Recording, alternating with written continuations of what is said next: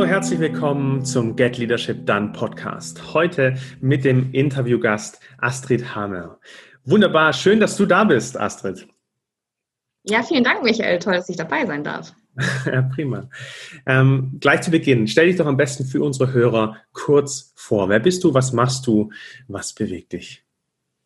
Ja, ähm, ja, mein Name ist Astrid Hamer. Ähm, ich bin 42 Jahre alt. Äh, ich lebe privat in Hamburg, äh, beruflich in Berlin, weil dort unser Hauptstandort ist ähm, und bin seit äh, jetzt circa drei Jahren die Geschäftsführerin von Eat the World. Ähm, meine berufliche Laufbahn ist total geprägt von Gruner und Jahr, ähm, wo ich meine Ausbildung zur Verlagskauffrau gemacht habe, lange im Vertrieb gewesen bin, meinen Standort in München aufgebaut habe und ähm, dann so 2012 ins General Management, gewechselt bin. Dort habe ich Marken verantwortet wie Eltern, Essen und Trinken und war quasi kaufmännisch strategisch dafür verantwortlich. Und ähm, was macht eigentlich Eat the World? Ähm, wir äh, bieten kulinarisch-kulturelle Stadtführung an. Das heißt, wir laufen drei Stunden zu Fuß durch einen Stadtteil, zum Beispiel Berlin-Neukölln. Ähm, und unsere Gäste erleben nicht nur den Stadtteil und erfahren ganz viele tolle Dinge zu dem Stadtteil, wer hat dort gelebt, wie ist er entstanden, sondern besuchen sechs kleine inhabergeführte kulinarische Partner und bekommen dort äh, Kostproben.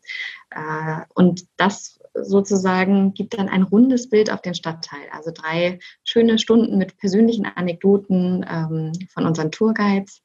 Und die äh, ja, kennen ihren Stadtteil total aus der Westentasche und können ganz viele Geschichtchen erzählen. Ganz schön. Eat the World, das ist ja wunderbar. Also da hatte ich auch selber schon vier, fünf Touren in ähm, ganz konkret in Köln, in Hamburg, in Stuttgart schon zwei. Klar, ich komme aus Stuttgart. Von dem her eine bekannte Geschichte. Ähm, ja, wir haben uns im Vorfeld schon mal darüber ausgetauscht. Ihr habt ja Eat the World erst übernommen oder du hast mit Eat the World erst übernommen. Und das ist ja auch unser Thema, das wir hier heute mit einbringen wollen, wie denn auch so eine Übernahme abläuft und was das mit Führung zu tun hat. Wie seid ihr denn dazu gekommen, Eat the World zu übernehmen? Ja, vielleicht würde ich da erstmal kurz auf Gruner und Jahr eingehen. Ja, ähm, jeder kennt vielleicht Gruner und Jahr. Gruner und Jahr ist ähm, der größte Premium-Magazinverlag Europas.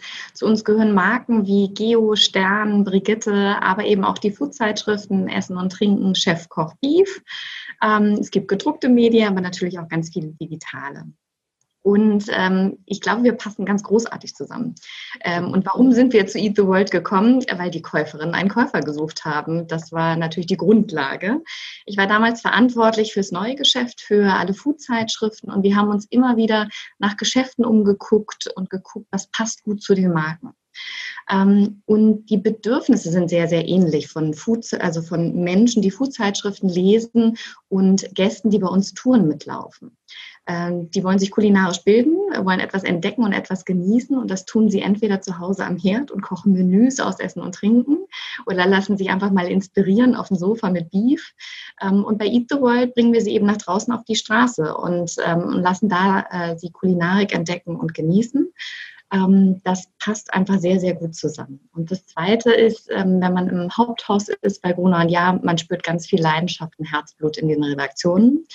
Und genau das haben wir auch bei Eat the World getroffen in der Marke, bei den Menschen.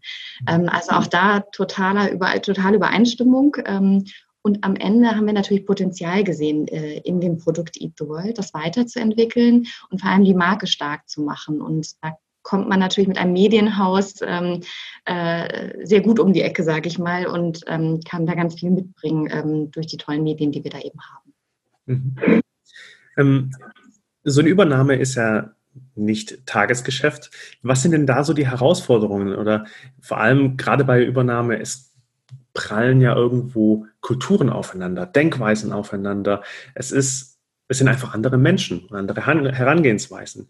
Was waren so da die Herausforderungen? Kannst du da ein bisschen aus dem Nähkästchen plaudern? Ja, total gerne. Also ja, also wir haben natürlich tiefe Einblicke in die äh, äh, bekommen vom Unternehmen. Wir hatten gutes Verständnis weit aus der Ferne, sage ich mal, und haben Potenzial gesehen. Ähm, und was besonders war, wir durften in der Due Diligence ähm, die Mitarbeiter nicht persönlich kennenlernen. Das heißt, das war so ein bisschen Blackbox beim Kaufen. Ähm, und da war die größte Herausforderung natürlich äh, und auch die wichtigste Aufgabe, die wir hatten, ähm, Vertrauen bei den Mitarbeitern zu gewinnen. Also platt gesagt, ähm, Vertrauen zu schaffen, dass das, was man sagt, auch stimmt, dass man sich so verhält. Ähm, denn natürlich hatten die Mitarbeiter am Anfang Angst, oh, da kommt ein Großkonzern, die ändern alles und die kündigen uns bestimmt, es wird ganz schrecklich. Und da da zu sein, nahbar zu sein, klar zu sein, ähm, auch authentisch ähm, und eben eben das Vertrauen zu geben, dass das nicht passiert. Denn wir haben ja Eat the World gekauft, um es weiterzuentwickeln und so weiterzuentwickeln, wie es da war, mit der Leidenschaft, die, ähm, die das Produkt ausmacht. Ähm, das war, sage ich mal, so die größte Herausforderung. Und klar, am Ende ist es ein neues Geschäftsfeld, ein neues Themenfeld, auch für mich persönlich gewesen. Das heißt, da muss man sich erstmal dann auch vor Ort reindenken und ähm, ja, wie habe ich das gemacht? Ich bin im Prinzip in Praktikas gegangen. Also ich habe mich zu den Mitarbeitern hingesetzt und habe gesagt, zeig mir doch mal, ähm, was machst du, was leistest du, wo bist du, welches Rad äh, in diesem Unternehmen und habe einfach zugehört, um wirklich zu verstehen, wie es denn wirklich vor Ort funktioniert. Ähm, und wie war es am Anfang? Also ich habe schon das Gefühl gehabt, dass wir irgendwie willkommen waren. Ähm, äh, und das Team relativ schnell offen war. Und was man auch gespürt hat, dass ein Riesenzusammenhalt ähm, da war. Mhm. Ja, das waren so, also die, die Mitarbeiter sozusagen für sich gewinnen, das aus meiner Sicht war die größte Herausforderung. Für mich hast du jetzt zwei Bereiche aufgemacht. Zum einen ähm, Praktikas gemacht. Das klingt nach ganz starker Führungs, Führungsverantwortung oder auch Nahbarkeit in der Person an sich. Ähm, ich habe Experten, die da sind. Ich nehme mich denen an, kläre erstmal das Arbeitsfeld. Ähm, ist eine ganz sehr schöne Art und Weise, da äh, persönlich näher aufzubauen. Wie habt ihr das denn geschafft, wirklich auch, also es sind ja nicht nur 50 Personen gewesen, äh, wie habt ihr es denn geschafft, auch äh, als Großkonzern wirklich das zu transportieren, dass wir jetzt Vertrauen etablieren wollen, dass wir ähm, euch nichts Böses wollen, dass wir mit euch äh, neue Wege gehen möchten. Was waren so die ersten Steps denn auch, außer dass du beispielsweise Praktikas gemacht ha hast? Gab es da weitere Steps, die so schlagend, ausschlaggebend waren, die so als Highlights betitelt werden können? Mhm. Also es waren am Anfang wirklich nur 18 Mitarbeiter. Also wir haben wirklich eine kleine Mannschaft übernommen. Ähm, wir hatten nur drei Mitarbeiter draußen, ähm, sozusagen City Manager, die in den Städten sitzen. Die restlichen City Manager haben wir peu à peu dann eingestellt. Ähm, und der Rest war vor Ort. Das heißt, die konnte ich wirklich tagtäglich sehen und äh, mich mit ihm beschäftigen. Was haben wir gemacht? wir haben als erstes Transparenz geschaffen. Transparenz in den Zahlen, ähm, was Teilnehmerwachstum angeht, ähm, was, wie viele Termine bieten wir eigentlich an und haben dazu das Auftakt, äh, ein Auftaktmeeting quasi im Ende des Jahres gemacht, ein sozusagen Company Meeting. Und da das erste Mal mit allen Mitarbeitern, das gab es vorher nicht und haben dort gesagt, wo stehen wir, was sind aber auch die Ziele fürs nächste Jahr, um dann sozusagen bei den Mitarbeitern auch ähm, ja eine direkte Verantwortung quasi zu schaffen, also auf einmal Gestaltungsspielraum zu haben, ähm, weil sie wissen, wofür sind sie zuständig.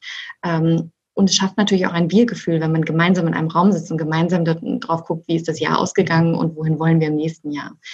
Ähm, uns äh, war auch ganz wichtig, in Summe die Kommunikation, also eine, eine bessere Kommunikation und ähm, mehr Verständnis untereinander für die einzelnen Bereiche zu schaffen.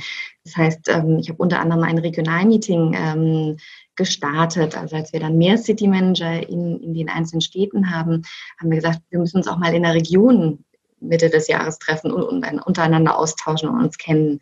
Ähm, wir haben in Summe offenen Austausch gefördert, in Teamgeofixen. Ähm, wir haben Marktanalysen gestartet und gesagt, äh, die Mitarbeiter müssen ja quasi die, die Kunden und die Bedürfnisse des Kunden kennen, weil so verstehen sie das Unternehmen am besten auch ähm, selber. Und das haben wir eben transparent gemacht. Und diese Transparenz war eben etwas ganz Neues. Und ich, mit Transparenz kann man dann auch wirklich, glaube ich, Vertrauen schaffen, oder bin ich überzeugt.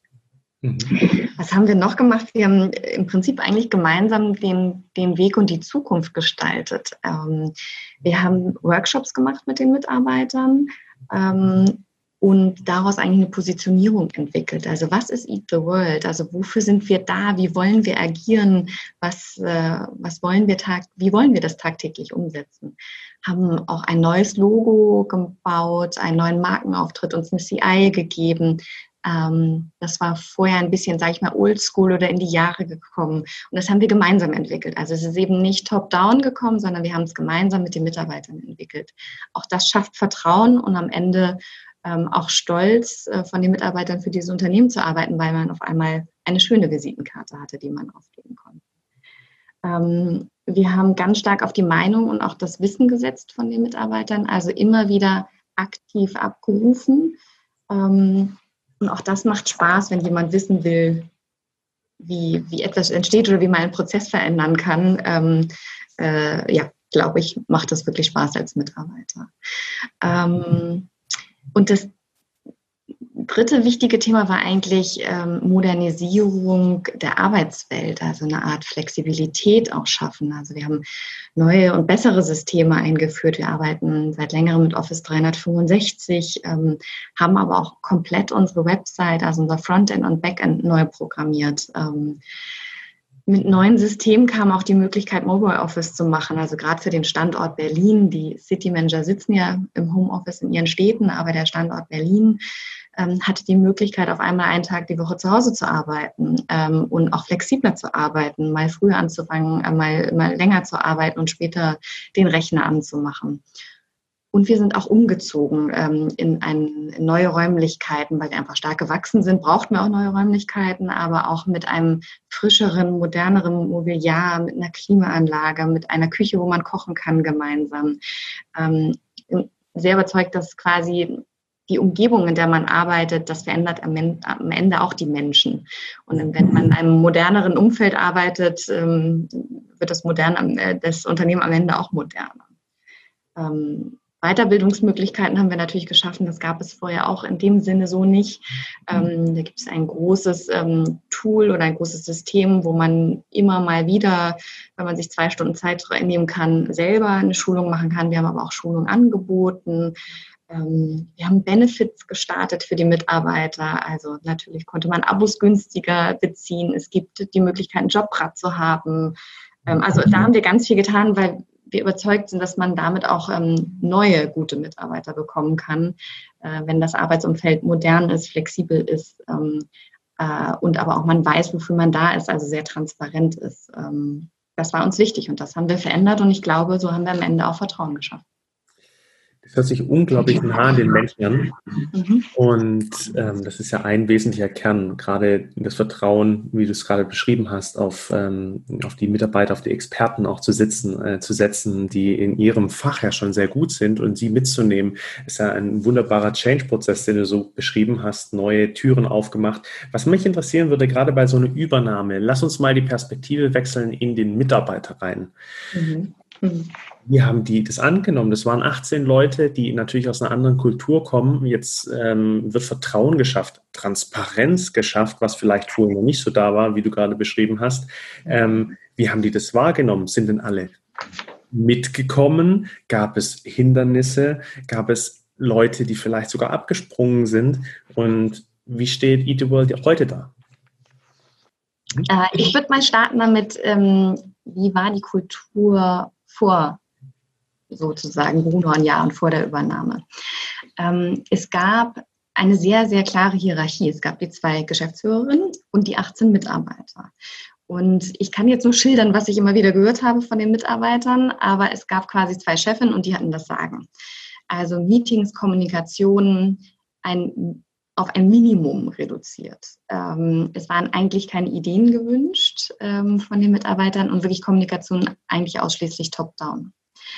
Also wirklich wenig Gestaltungsspielraum bei den Mitarbeitern. Ähm, und auf der anderen Seite war ich sehr überrascht, ähm, dass es detaillierte Einarbeitungspläne gab. Also die, die Menschen waren schon auch wichtig. Äh, man wusste, wenn man als City Manager anfängt, was muss man in der ersten Woche können, was muss man in der zweiten Woche können, in der vierten. Das hätte ich von einem Startup nicht erwartet, dass ich sowas vorfinde.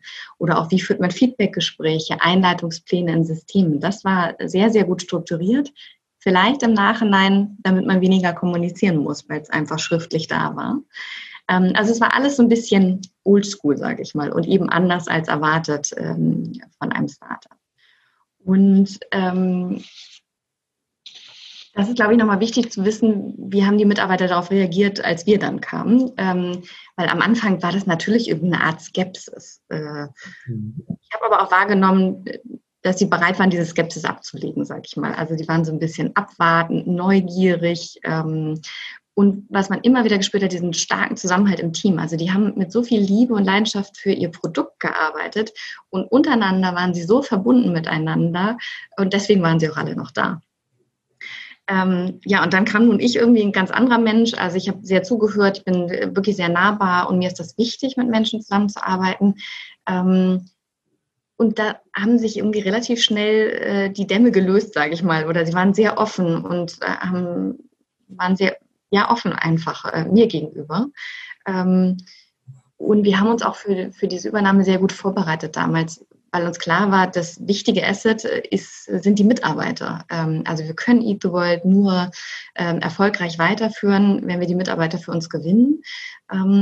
Und deswegen haben wir uns damals auch einen Kommunikationscoach genommen. Also der, der, der mich persönlich gut kannte, wusste, wie ich ticke und der uns einfach beraten hat, was sind eben auch Wörter. Wir haben zum Beispiel nie vom Kauf gesprochen. Wir haben immer davon gesprochen, dass wir ein Unternehmen übernehmen von den beiden Gründern, weil Kauf immer so was, ähm, ein bisschen was Negatives vielleicht äh, mhm. hervorruft. Ähm, ja, aber ich glaube, so wie die Kultur vorher war, war es für mich ein, ein leichtes Spiel. Und und so haben sie es mir zurückgespielt auch, genau. Also daher, ja, die meisten sind davon auch wirklich noch da. Also ich glaube, drei Personen sind nicht mehr da aus unterschiedlichen Gründen, weil mal im Tourismus gestartet, wollten dann doch in die Biochemie zurück. Ich glaube, das hat dann nichts unbedingt mit der Übernahme zu tun. Ähm, genau, also ein Großteil ist davon noch da. Und das spiegelt ja auch wieder, dass wir es geschafft haben, das Unternehmen in dem Sinne weiterzuführen. Ne? Also die, die wichtigen Dinge zu belassen und trotzdem weiterzuentwickeln. Du hattest jetzt gesagt, ähm, eine gute Vorbereitung ist der eine Punkt. Dann den Kernpunkt zu erkennen, dass die Mitarbeiter wirklich das wesentliche Wertschöpfung, der Wertschöpfungsfaktor ist eines Unternehmens. Ja. Und Begleitung durch einen Kommunikationscoach im Sinne von, wie müssen wir auch, wie sprechen wir deren Sprache? Mhm. Was ist denn für dich ganz persönlich der wichtigste Punkt gewesen ähm, in der Übernahme oder auch aus, aus deinem Gefühl heraus, was hast du eingebracht, was du glaubst, was elementarer Punkt war für eine sehr gute Übernahme? Mhm. Ich glaube, also ich habe vorher schon einige Touren gemacht und ähm, ich war total verliebt in das Produkt. Ähm, und ich glaube, das hat mir die Türen geöffnet. Also, äh, weil die Mitarbeiter ihr Produkt so wahnsinnig lieben und dafür alles tun würden. Und dann kam jemand, wo sie gespürt haben, dass das stimmt, was ich sage, dass ich das auch so wahnsinnig toll finde. Und auch heute, also ich habe über 40 Touren mittlerweile selber mitgemacht. Ähm, äh, und sie spüren es immer noch. Und, äh, und das ist eben, ich sag mal, ehrlich und authentisch gewesen. Ich glaube, das war das Größte, ja, was ich mitgebracht habe. Wie steht denn Eat the World heute da aktuell? Ja, vor Corona bestmöglich. ähm, wir sind stark gewachsen. Also wir waren eben mal 18 Mitarbeiter, sind fast 100 Mitarbeiter mittlerweile. Äh, wir waren damals in ungefähr 30 Städten, sind heute in 52 in Österreich und Deutschland unterwegs. Ähm, und wir sind ähm, in einer Stadt haben wir häufig mehrere Touren. Äh, also in, damals hatten wir 80 unterschiedliche und heute haben wir ähm, fast 140 Touren deutschlandweit. Also wir sind wirklich stark gewachsen ähm, im Produktausbau, aber auch bei den Mitarbeitern ähm, und standen wirtschaftlich sehr, sehr gut da. Und dann kam halt Corona. Und, ähm, und da haben wir drei riesige Themen, sag ich mal. Also das erste ist natürlich, äh, wirtschaftlich geht es uns nicht gut. Ähm, wir haben zweieinhalb Monate, konnten wir keine Touren laufen, das heißt keinerlei Umsatz. Und äh, muss man sich ja nur selber fragen, hätte man jetzt im April eine Tour für den Sommer gebucht? Nee, hätte man nicht. Also das heißt, wir haben auch keine Vorausbucher in der Zeit bekommen. Die ersten Mitbewerber sind nicht mehr da ähm, auf dem Markt und um uns herum ist ja alles so auf Krise. Also wir sind im Tourismus unterwegs die ähm, Gastronomiepartner, das sind unsere Geschäftspartner, die kleinen kulinarischen Partner, auch da totale Krise. Also wirtschaftlich ist es schwierig. Das ist das Erste. Und das Zweite ist natürlich, dass Corona auch eine totale Führungsherausforderung war. Also einerseits das Blick, den Blick aufs äh, Wirtschaftliche zu behalten und andererseits äh, da sein und, und Halt geben und ich sag mal Angst nehmen und die Mitarbeiter auf dem Weg mitnehmen sagen, was man weiß und was man eben nicht weiß und aber auch schnell zu entscheiden. Ähm, das war total wichtig. Und ich sag mal, weder ich noch auch die Führungskräfte, die ich mittlerweile habe, ähm, sieben an der Zahl sozusagen, haben eine Pandemie schon mal erlebt. Ähm, und ich finde auch, dass man in dieser Krise nochmal ganz klar gesehen hat, ähm, man muss Führung wirklich wollen, weil man muss in solchen schwierigen Zeiten Entscheidungen treffen können. Und da kann auch mal eine falsch sein, da muss man wieder darüber sprechen, dass man auch mal was falsch gemacht hat, aber man muss eben entscheiden, man muss schnell entscheiden. Und mir war immer eins sehr wichtig, nämlich das Ziel, dass wir keine Mitarbeiter entlassen müssen. Weil was ja klar ist, dass das Geschäftsmodell super ist, was wir haben. Und danach brauchen wir sie wieder, das Fachwissen. Ähm, das heißt, für mich war wichtig, dass wir das so gut schaffen, dass wir die Mitarbeiter halten können. Und bislang haben wir das geschafft und es ist toll. Aber die Mitarbeiter mussten auch in Kurzarbeit gehen, weil es uns wirtschaftlich eben so schwierig ging und auch immer noch geht. Ähm, und das war wiederum für die Mitarbeiter, für jeden persönlich eine Herausforderung. Also wir hatten zwar schon Office 365, wir kannten Homeoffice. Es war kein Schockmoment mehr, dass man auf einmal zu Hause arbeitet. Und nichtsdestotrotz für jeden persönlich irgendwie eine Herausforderung. Ähm, ja, und in der Zeit, genau, konnte man einfach nur da sein, viel kommunizieren, sprechen. Und das ähm, habe ich versucht, aber dann am Ende natürlich auch äh, die Führungskräfte selber immer mit ihren jeweiligen Bereichen ähm, ganz viel gemacht. Und ähm, was Corona mit sich bringt, ist, ähm, wir müssen neu denken und uns andauernd verändern. Ähm, also jetzt nach Corona oder irgendwie besser mit Corona. Wir müssen viel flexibler arbeiten als früher. Es gibt halt diesen Standard nicht mehr, den wir haben. Also vielleicht ein kleines Beispiel. Es gibt im Moment immer wieder lokale Lockdowns. Also Würzburg, Offenbach, ähm, Wien, München sind jetzt gerade Einschränkungen, was Maskenpflicht angeht, was, wie groß dürfen Touren sein, dürfen wir eigentlich überhaupt laufen? Ähm, und man muss ganz schnell reagieren. Und da ist jeder mit einzelne Mitarbeiter andauernd gefordert. Ähm, hm. Das hat sich total verändert.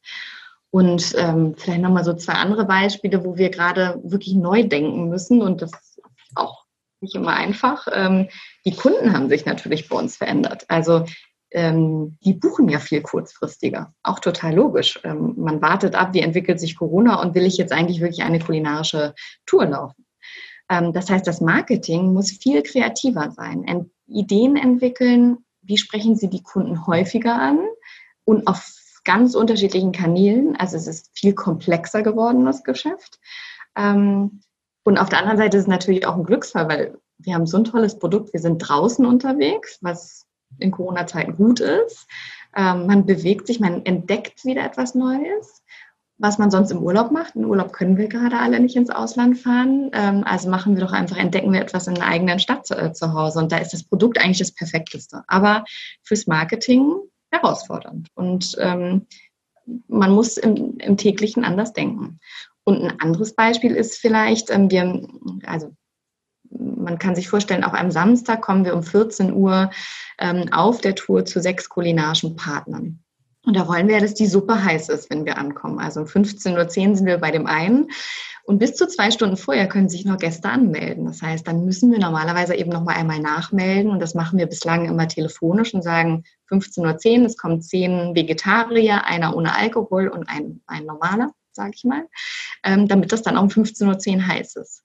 Und wir denken gerade darüber nach, obwohl wir so ein persönliches und nahbares Unternehmen sind, ähm, das zu automatisieren. Ähm, weil am Ende hm, ist der persönliche Kontakt zum kulinarischen Partner sehr wichtig, aber vielleicht besser in einer Zeit, also in, wo der City Manager selber bestimmen kann, diese Stunde verwende ich jetzt und tausche mich aus und äh, spreche mit dem, aber nicht zwei Stunden vor dieser Tour rufe ich jetzt kurz an und sage dir, was passiert, weil das ist kein wertvoller Austausch. Das könnten wir automatisieren und dafür können wir die wertvolle Zeit mit dem kulinarischen Partner so in den Tagesablauf einplanen, dass bei ihm passt und bei uns passt. Und man ist nicht mehr so auf Abruf als City Manager unterwegs. Aber das sind natürlich Prozessveränderungen. Ähm, da muss man mutig drüber sprechen und drüber nachdenken und die Mitarbeiter auf den Weg mitnehmen. Ähm, aber sie sind am Ende zwingend notwendig für uns, äh, weil sich das Geschäft so verändert hat mit Corona. Mhm. Und ja, Veränderung, muss ich dir nicht sagen, ist nicht äh, für jeden so einfach und äh, genau, und es braucht auch ein bisschen länger. Auch da ist Kommunikation wieder wichtig. Du hast äh, spannende Themen gemacht jetzt, mhm. auch in der letzten halben Stunde, wie wir jetzt miteinander gesprochen haben. Ähm, um das zusammenzufassen und äh, noch ähm, eine, eine spannende Frage zu stellen. Ähm, wir haben angefangen über äh, die Übernahme, was unglaublich spannend war in Bezug auf dieses kulturelle, äh, die kulturelle Übernahme, ähm, wie ihr reingekommen seid, Vertrauen aufgebaut habt, Transparenz aufgebaut habt und jetzt kommt der, wo ihr unglaublich gewachsen seid und jetzt kommt die mhm. zweite, zweite Riesenherausforderung Corona, klar, betrifft nicht nur euch, sondern auch andere. Ähm, sagst du aber gerade, dass ihr da ähm, kreativ bleibt, flexibel bleibt und das unglaublich wichtig ist. Jetzt habt ihr schon da verschiedene Steps innerhalb von diesen äh, Jahren äh, durchgemacht. Was ist euer Geheimnis, wenn du sagst, hey, du und deine sieben Führungskräfte, was ist euer Geheimnis in der Führung, dass das trotzdem auf so eine gute Art und Weise funktioniert?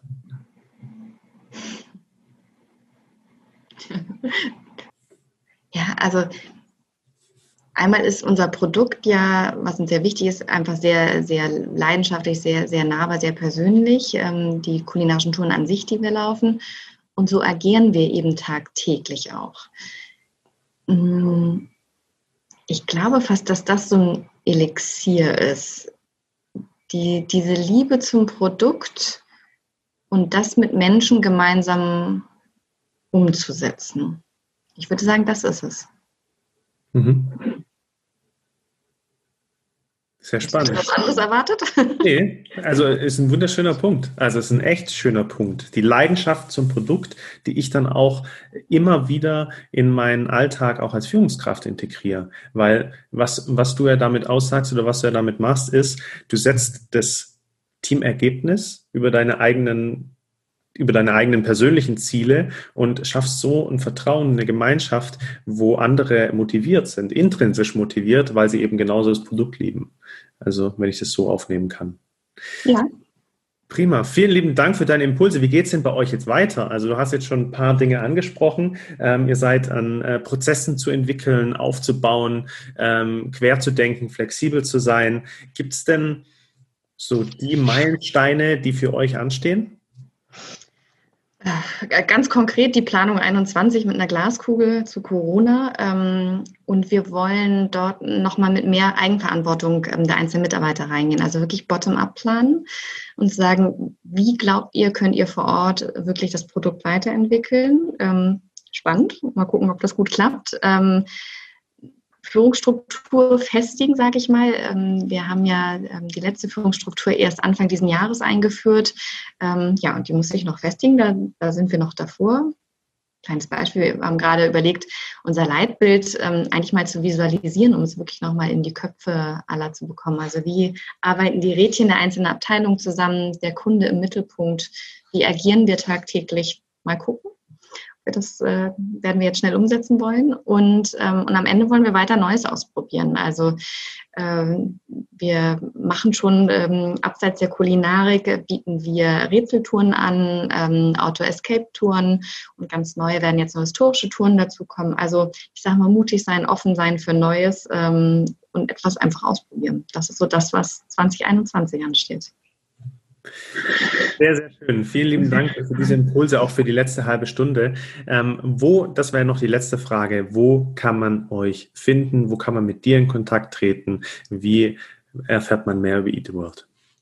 www.eattheworld.de. Äh, genau, dort kann man all unsere Touren buchen ähm, und das tolle Erlebnis äh, mitkriegen oder einmal live erleben und ganz glücklich nach Hause gehen danach.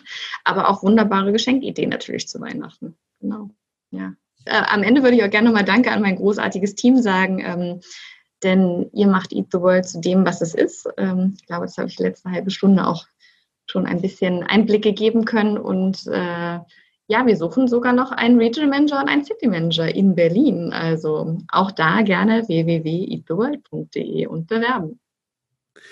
Vielen lieben Dank, Astrid, für deine wertvollen Impulse, für dein Dasein. Vielen Dank. Sehr gerne.